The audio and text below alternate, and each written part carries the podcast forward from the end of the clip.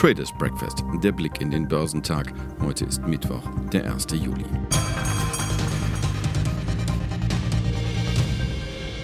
Wer Jahresbilanzen liebt, der darf Halbzeitbilanz ziehen. Und die von diesem Jahr dürfte so noch nicht da gewesen sein. Einen so dramatischen Einbruch wie den Corona-Crash hat kein aktiver Börsianer zuvor schon mal erlebt. Nur der schwarze Freitag von 1929 hatte ähnlich heftig ins Kontur geschlagen. Aber eine mindestens ebenso rasante Erholung der Kurse direkt danach hat es noch nicht gegeben. Nicht in der großen Depression und nicht bei irgendeiner anderen Börsenkrise. Das umfassende Herunterfahren der Weltwirtschaft könnte als der große Lockdown in die Geschichte eingehen und mit der Erkenntnis verbunden sein, dass Pandemien Nachfrage zwar verändern, aber im Grundsatz nicht bremsen können. Denn sowohl Geschäfts- als auch Privatkunden zieht es zurück in die ihnen bekannte ökonomische Normalität. Und die billionenschweren Hilfen von Staaten und Notenbanken tun ein Übriges, Handel und Wandel wieder in Gang zu bringen. Das stützt auch zum Halbjahreswechsel die Börsen. Asiens Produktionsmisere zeigte im Juni Anzeichen von Besserung. Eine Erholung der Aktivitäten in China gibt Hoffnung, dass die Region das Schlimmste der durch die Coronavirus-Pandemie verursachten Einschläge überstanden haben könnte.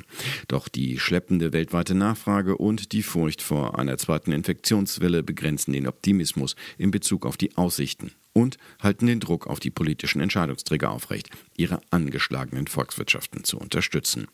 Chinas Fabriktätigkeit nahm im Juni schneller zu, nachdem die Regierung die Maßnahmen zur Sperrung von Corona-betroffenen Fabriken aufgehoben hatte.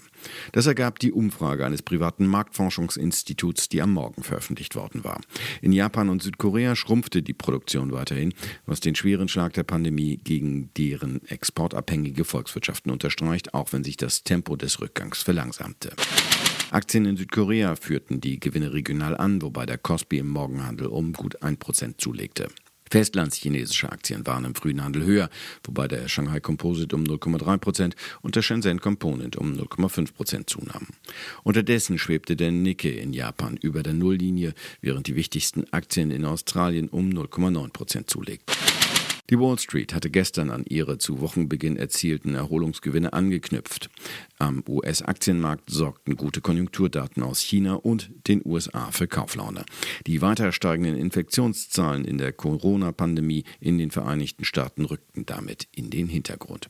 Der Dow Jones Industrial machte anfängliche Verluste wett und schloss 0,8 Prozent höher bei 25.812 Punkten. Mit einem Plus von fast 18 Prozent schaffte der Leitindex damit das beste Quartalsergebnis seit 19. 1987, wobei allerdings im ersten Jahresviertel 2020 wegen der Corona-Pandemie ein Minus von rund 23 Prozent zu Buche gestanden hatte. Auf Monatssicht gewann der Dow 1,7 Prozent. Der marktbreite Aktienindex Standard Poor's stieg am Dienstag um 1,5 Prozent auf 3.100 Punkte. Für den technologiegeprägten Nasdaq 100 ging es um fast 2 Prozent auf 10.156 Punkte nach oben.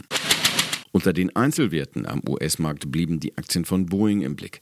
Nach einem mehr als 14-prozentigen Anstieg am Vortag büßten sie nun als klares Schlusslicht im Dow fast 6 Prozent ein.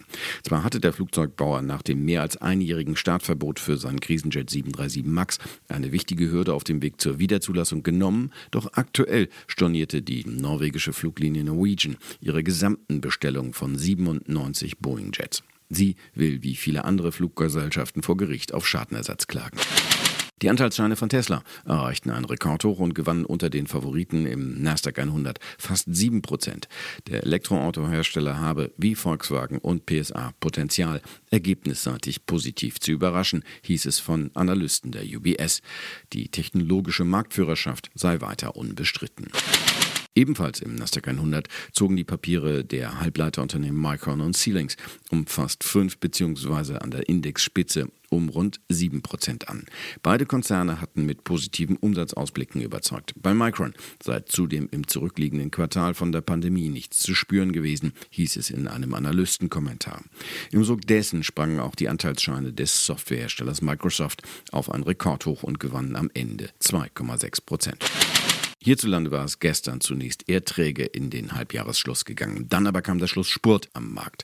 Der Leitindex DAX kletterte kurz vor Handelsende bis auf ein Tageshoch bei 12.350 Zählern, um dann mit plus 0,6 Prozent bei 12.310 Punkten ins Ziel zu gehen.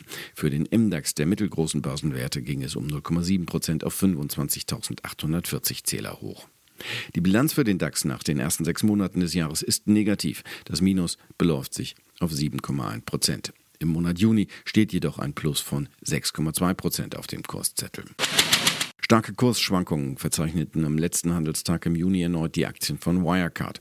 Sie schnellten zeitweise hoch auf über 9 Euro und kosteten zum Handelsschluss 5,73 Euro, was einem Plus von rund 76 Prozent entsprach. Am Montag hatten sich die Papiere des von einem Bilanzskandal erschütterten Zahlungsdienstleisters zeitweise mehr als verdreifacht und waren mit einem Plus von rund 155 Prozent aus dem Handel gegangen. Zuvor hatten sie binnen weniger Handelstage fast 99 Prozent eingebüßt und waren zeitweise auf dem Weg zum Penny Stock. Spekulanten dominieren derzeit den Kursverlauf der Wirecard-Aktien.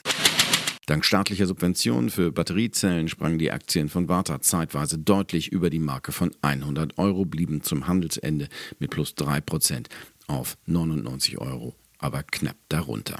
Die Anteile des Softwarekonzerns Teamviewer, der zu den Corona-Krisengewinnern zählt, markierten im späten Handel ein Rekordhoch und schlossen an der MDAX-Spitze fast 6% höher. Gleich dahinter gewann CompuGroup 4,8%. Weitere positive Analystenstimmen trieben die Titel des Softwareanbieters für Ärzte und Apotheken an. Und der heutige Tag verspricht, dass die Stimmung hält, vorausgesetzt die Nachrichtenlage spielt mit. Zur Wochenmitte werden die deutschen Einzelhandelsumsätze sowie die Arbeitsmarktdaten veröffentlicht. Erwartet wird ein Anstieg der Arbeitslosenquote von 6,3 auf 6,6 Prozent. Daneben stehen die Einkaufsmanager-Indizes für das verarbeitende Gewerbe für Deutschland und die Eurozone an. In den USA werden die ADP-Arbeitsmarktdaten, der ISM-Index für das verarbeitende Gewerbe und die Bauausgaben gemeldet. Am Abend stehen die Fahrzeugverkäufe für Juni an. Außerdem veröffentlicht die US-Notenbank Fed das Protokoll ihrer jüngsten Sitzung. Quartalsergebnisse kommen von Constellation Brands, General Mills und Macy's. Der DAX wird zur Eröffnung stabil bei 12.335 Punkten erwartet.